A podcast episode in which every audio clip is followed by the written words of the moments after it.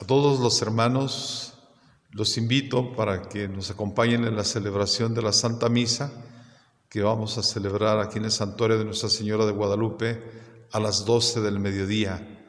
Ya nos quedan unos cuantos minutos para que se vayan preparando. Que Dios los bendiga.